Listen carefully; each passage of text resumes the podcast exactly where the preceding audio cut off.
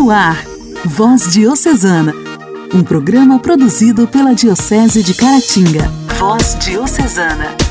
Olá, meus amigos, começando agora na sua rádio Voz Diocesana nesta quinta-feira. Eu sou Wellington Ferrer de Carangola e agradeço muito pela sua sintonia. Pode aumentar o volume e colocar toda a família para ouvir junto Voz Diocesana. Esse programa é feito com muito carinho para você. Nossa missão é informar, formar e evangelizar. É a boa nova do Senhor chegando até você pelas ondas do rádio. Voz Diocesana. Voz Diocesana. Um programa produzido pela Diocese de Caratinga. Durante esta semana no Bate-Papo à Luz da Fé, estamos abordando o tema das eleições 2020. E para falar mais sobre política, recebo César Custódio da Silva, de Ipatinga, membro da Coordenação Nacional de Fé e Política, no quadro Diálogo Cristão. Tem também, claro, a sua participação. Padre José Paulo Cunha, pároco da Paróquia Santana, em Santana do Manhuaçu, traz um pouco da história das ações da igreja durante o período da gripe espanhola. Me acompanhe pelos próximos 30 minutos. Nossas pautas são pensadas para acurar o o seu senso crítico, fortalecer a sua fé e te aproximar das coisas do céu. Com atenção, vamos ouvir o Evangelho do Dia, proclamado pelo diácono Malvino da paróquia Santo Antônio, em Ipanema. A reflexão será feita pelo padre Elias Garcia, pároco da paróquia São Sebastião de Durandé. A alegria do Evangelho. O Evangelho. Evangelho. Oração, leitura e reflexão. Alegria do Evangelho.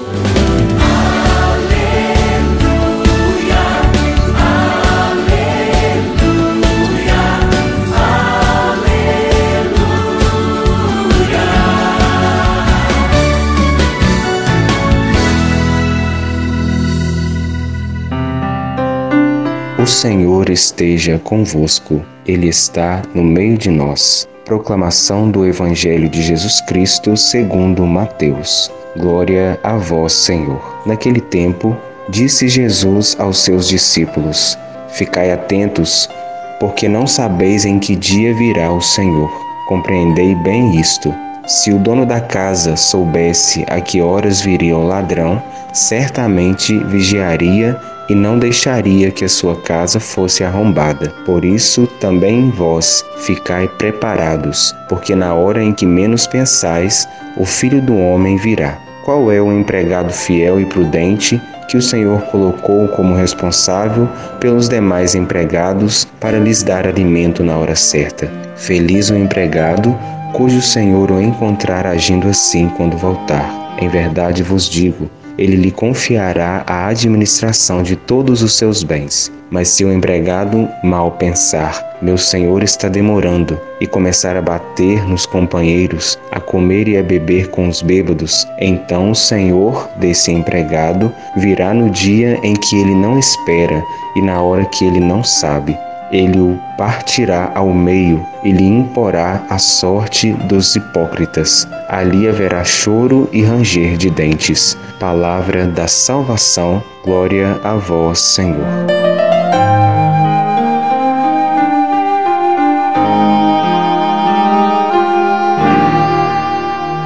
O texto que meditamos hoje refere-se à conclusão do discurso escatológico sobre o fim dos tempos. Trazemos dentro de nós um desejo e um anseio de eternidade. Por isso, nos confundimos achando que permaneceremos para sempre instalados aqui neste mundo. Jesus exorta-nos para que fiquemos vigilantes quanto ao fato da brevidade da nossa vida. Na verdade, estamos aqui apenas estagiando e necessitamos ter consciência do valor do nosso tempo e das descobertas que a todo momento nós fazemos em relação ao projeto de Deus para bem vivermos a nossa existência terrena. Por isso, precisamos então todos os dias pensar, meditar, refletir sobre os nossos atos, as nossas intenções, pedindo ao Senhor graças para que sejamos encontrados em nosso lugar quando Jesus voltar. Nunca chegará o dia em que nós poderemos descansar achando que já cumprimos toda a nossa missão.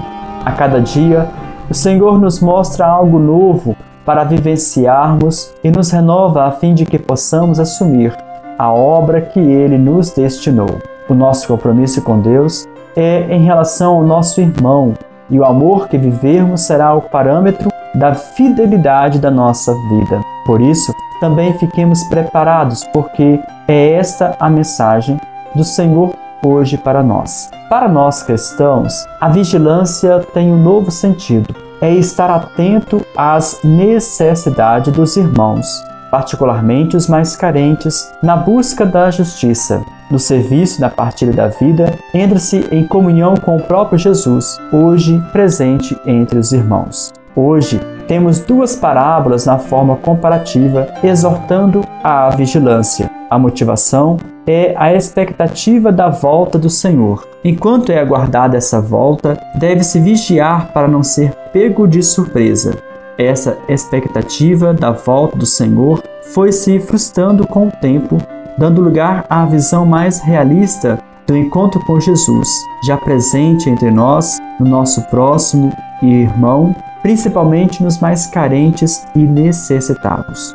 Vigiar é estar atento à vontade do Pai, que quer que todos sejam um, sem privilegiados e excluídos. E por isso, devemos estar sensível, ou seja, atentos às necessidades dos irmãos, sobretudo os mais simples, humildes e excluídos, de modo a assumirmos o serviço como realização pessoal e partilho da vida para com eles, a fim de que eles nos venham a receber no reino dos céus. Uma pergunta para você pensar e refletir no dia de hoje. Você é vigilante? O que você espera do seu futuro? Diálogo Cristão. Temas atuais à luz da fé. Diálogo Cristão. Diálogo Cristão.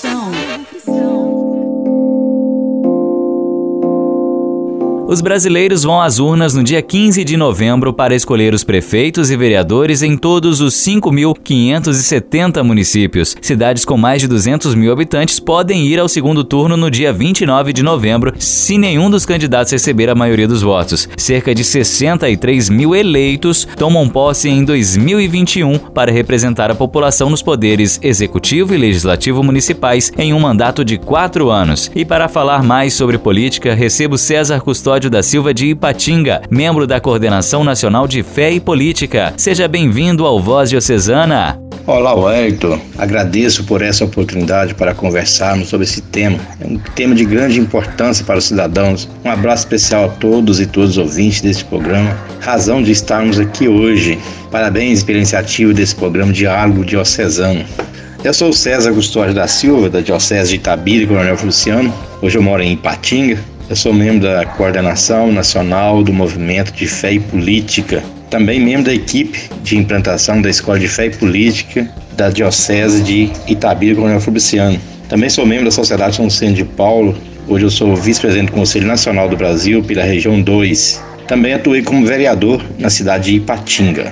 Eu entendo que a gente consegue vencer a letargia política que eu falei ontem é conhecendo a política e diferenciar o que cada poder faz é fundamental o que é e o que não é função de um vereador, César? Muito pertinente a sua pergunta, Wellington. Haja vista né, que esse ano é, teremos eleições municipais, onde nós iremos eleger os nossos representantes, dentre eles vereadores e vereadoras. Mas infelizmente né, há muita confusão em relação aí à, à função de um vereador ou de uma vereadora. Ué, precisamos distinguir né, a função do executivo e do legislativo. O legislativo municipal é formado pelos vereadores e vereadores eleitos pela população. Bem, não é função do legislativo, ou seja, dos vereadores e vereadoras, fazer obras, fazer manutenção em estradas, construir escolas, unidades de saúde, providenciar transporte de pessoas que necessitam de atendimento médico. Às vezes muitas pessoas vão atrás de vereadores, né, pedindo esse tipo de atendimento. Atender famílias em vulnerabilidade social, com cestas básicas, materiais de construção. Conseguir consultas, exames médicos, cirurgias, etc. Infelizmente, né, a população às vezes é, vão atrás do vereador pedindo esse tipo de atendimento e não é função do vereador. E alguns vereadores, vereadoras acabam aproveitando dessa dessa situação e tentando se promover politicamente nessas situações junto aos eleitores. Também não é função né, dos vereadores e das vereadoras construir áreas de, de esporte, lazer, praças, né? nada disso é função do vereador. Sabemos que muitos de nossos ouvintes estão se preparando para pleitar uma cadeira na Câmara Municipal de sua cidade. Quais seriam, na sua opinião, as qualidades indispensáveis para assumir esse serviço? Wellington, é, um das principais. É, vou citar aqui alguns exemplos, mas um deles, idoneidade. O candidato precisa ser uma pessoa honesta, cumpridor de suas obrigações, uma pessoa idônea. E uma pessoa idônea jamais será corrompida. Ter maturidade, ter convicção daquilo que deseja, ter certeza que realmente ele quer estar a serviço da população. Outro, outro ponto que precisa observar no, na pessoa que vai participar de um processo como esse é estar preparado ter conhecimento do papel do cargo que almeja, pois o mundo da política é exigente. Então, um vereador ou vereadora tem que, no mínimo, ter uma noção da lei orgânica do município, da Constituição Federal de 88, os direitos e deveres do cidadão, a ética na política, a doutrina social da igreja, caso seja um católico, conhecer um pouco da doutrina social da igreja, não usar para proveito próprio o seu mandato, né? não buscar enriquecimento fácil, nepotismo, muito cuidado com a questão da prática do nepotismo. O vereador ou vereadora tem que ter em mente que ela ou ele está no legislativo para defender o bem comum para todos, todas as pessoas de seu município, não para um grupo distinto, mas sim para todos os munícipes. Dedicar-se ao bem comum, agir com princípios cristãos, ter amor e coragem pela vida pública. A vida pública, às vezes, ué, precisa de entrega e de determinação. O caminho da política é um caminho árduo, difícil, mas necessário se percorrer.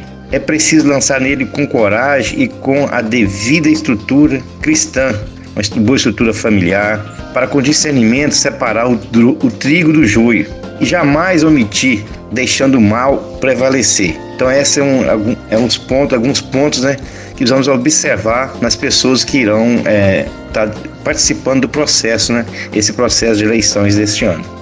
Para você que já ocupou esse cargo por algumas vezes, qual mensagem você deixaria para os eleitores, alertando para compra de votos, assistencialismo e promessas infundadas? Para essa pergunta, eu vou citar aqui o nosso Papa Francisco. Ele diz o seguinte: envolver-se na política é uma obrigação para um cristão.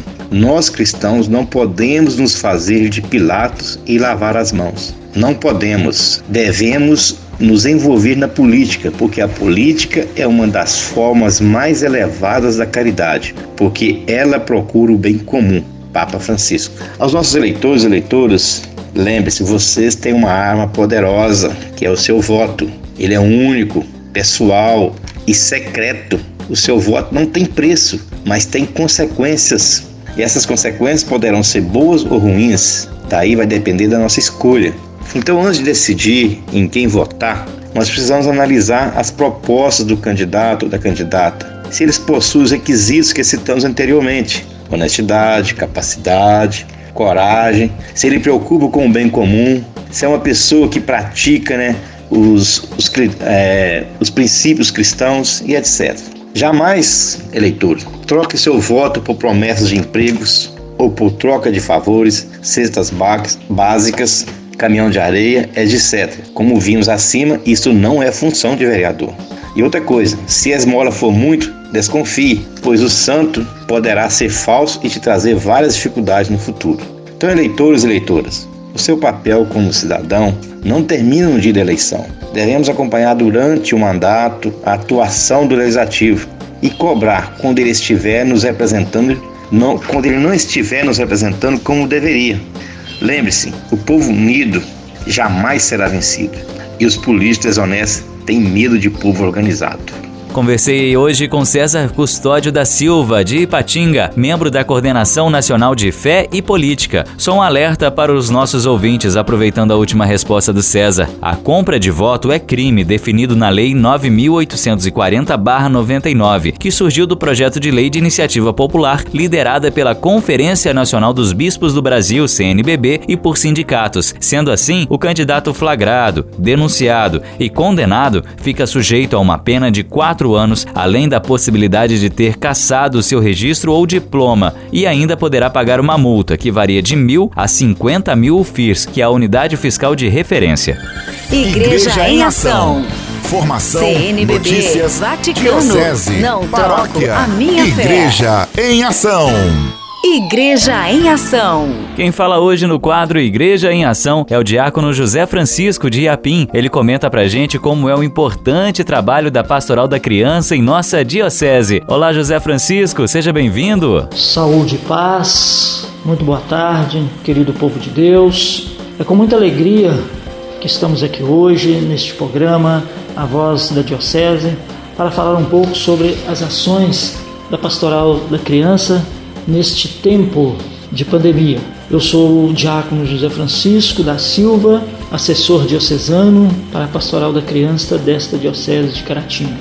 Pois bem, como é de conhecimento de todos, as atividades presenciais foram canceladas, mas a missão continua através da tecnologia.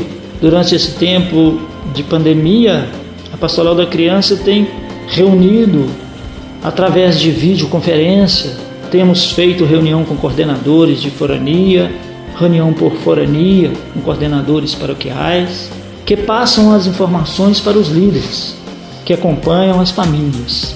As celebrações da vida, infelizmente, também foram é, suspensa o ponto também alto da pastoral da criança, onde se reúne a família, as crianças, os líderes, coordenadores e festejam a vida.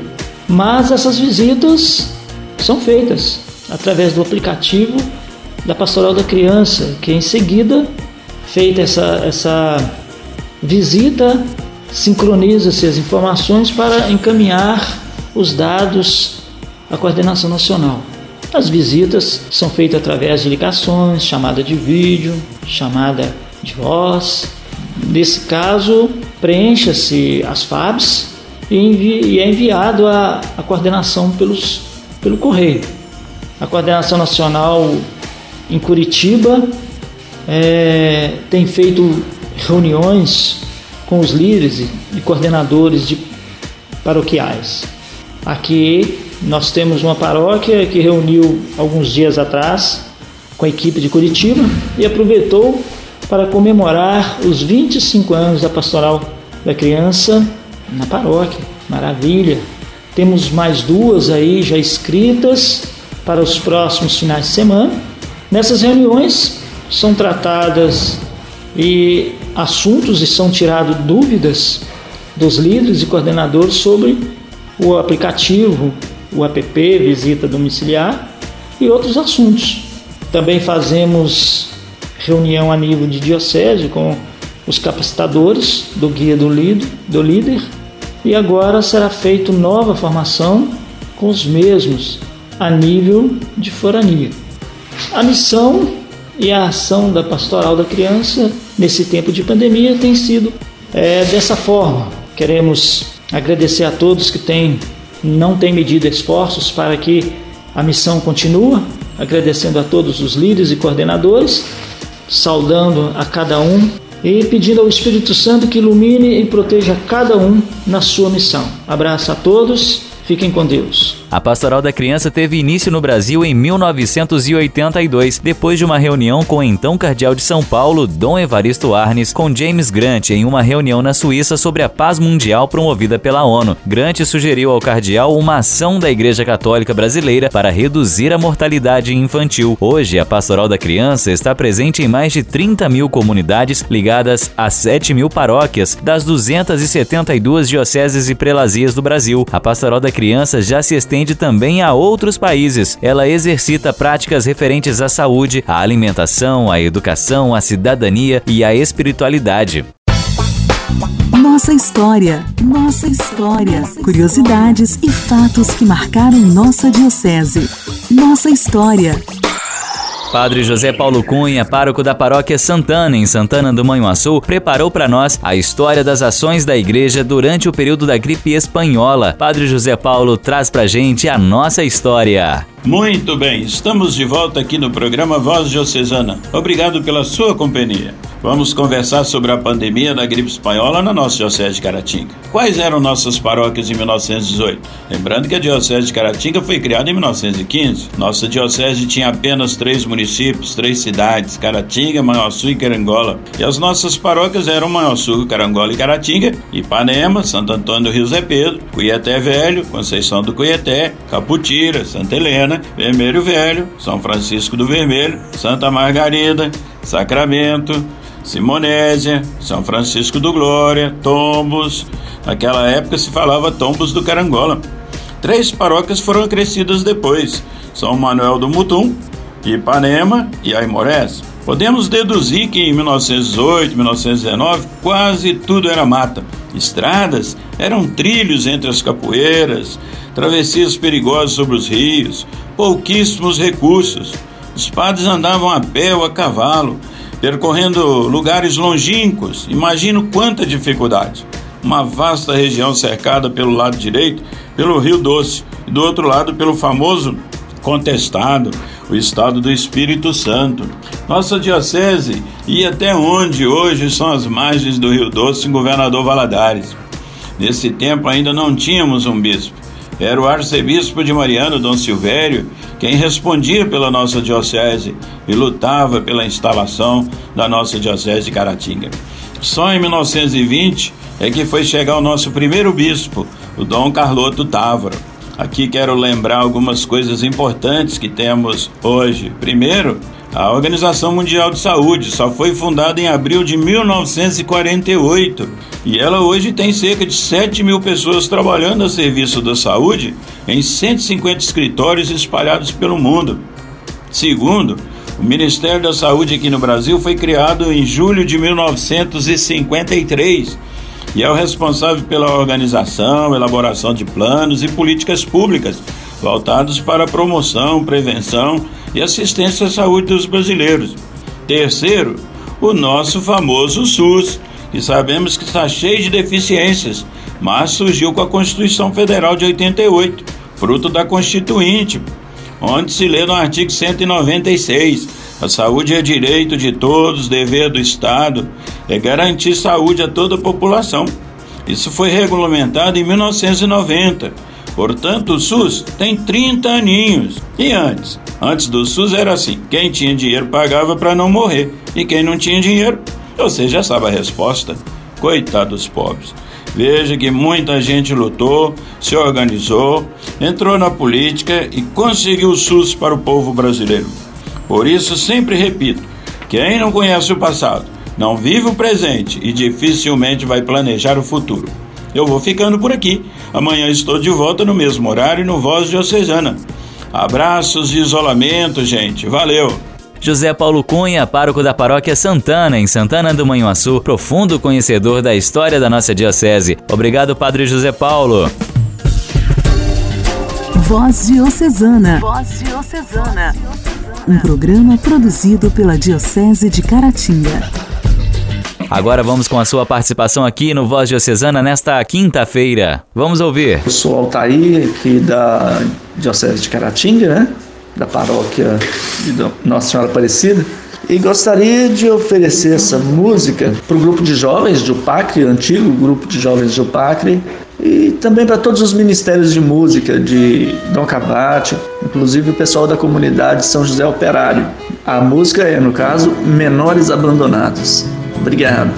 Dizem que este país é feliz porque o povo ainda canta nas ruas. Dizem que nossa nação não vai mal porque o povo ainda faz carnaval. E eu queria somente lembrar que milhões de crianças sem lar não partilham da mesma visão. A tristeza no seu coração menores abandonados, alguém os abandonou. Pequenos e mal amados, o progresso não os adotou.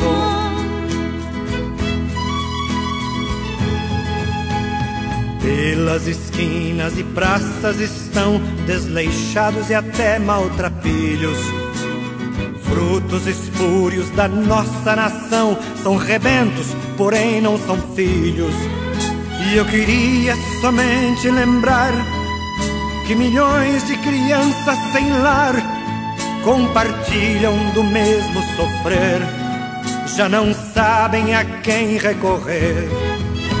Menores abandonados, alguém os abandonou pequenos e mal amados, o progresso não os adotou. Menores abandonados, alguém os abandonou. Pequenos e mal amados, o progresso não os adotou. Vivem à margem da nossa nação, assaltando e ferindo quem passa. Tentam gritar do seu jeito infeliz que o país os deixou na desgraça. E eu queria somente lembrar que milhões de crianças sem lar são os frutos do mal que floriu num país que jamais repartiu menores abandonados, alguém os abandonou. Pequenos e mal amados, o progresso não os adotou. Menores abandonados, alguém os abandonou. Pequenos e mal Padre Marlone, pároco da paróquia Nossa Senhora da Conceição de Caratinga, traz um momento mariano.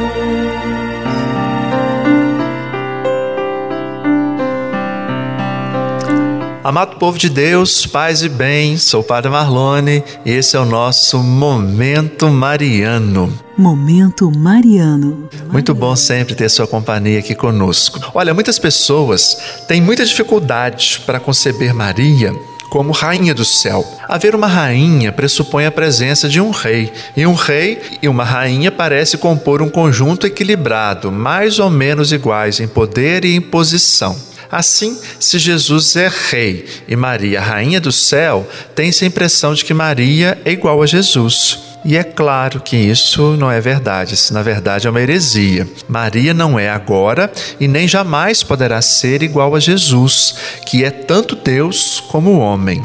Embora os teólogos tenham oferecido muitas explicações sobre o porquê de Maria ser a rainha do céu, muitas pessoas ainda têm dificuldade com essa denominação, em parte por causa de seu equívoco em relação ao que constitui um monarca, particularmente um monarca justo no sentido bíblico. No Antigo Oriente Médio, a justiça ideal não consistia tanto em formular as leis com imparcialidade, quanto em providenciar para que fossem concedidas ajuda e proteção aos membros mais fracos da sociedade. Portanto, um monarca justo era um que exercesse a sua função pelo exemplo de assistência aos pobres. Uma vez que Maria nos leva a compreender nossas responsabilidades para com os menos afortunados, ela age sim como uma soberana justa no sentido bíblico. Logo, Maria é uma rainha, e já que ela está no céu, é a rainha do céu.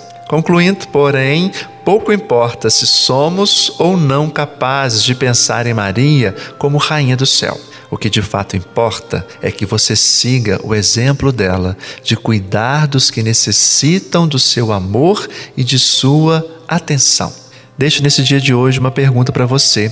Você assume pessoalmente a responsabilidade de ajudar os necessitados? Devemos compreender quando vemos a pobreza e o sofrimento que só pela graça de Deus é que nós existimos. Forte abraço para você. Obrigado pela sua companhia. Até nosso próximo encontro.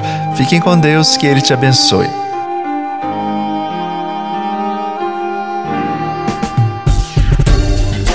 Voz Diocesana. Voz Diocesana. Um programa produzido pela Diocese de Caratinga. Chegamos ao fim do programa Voz Diocesana desta quinta-feira. Deixo aqui a lembrança que estamos na sua rádio de segunda a sexta-feira, sempre no mesmo horário. Um forte abraço, fique com Deus e até lá! Você ouviu Voz Diocesana, um programa da Diocese de Caratinga. Voz Diocesana. Voz diocesana.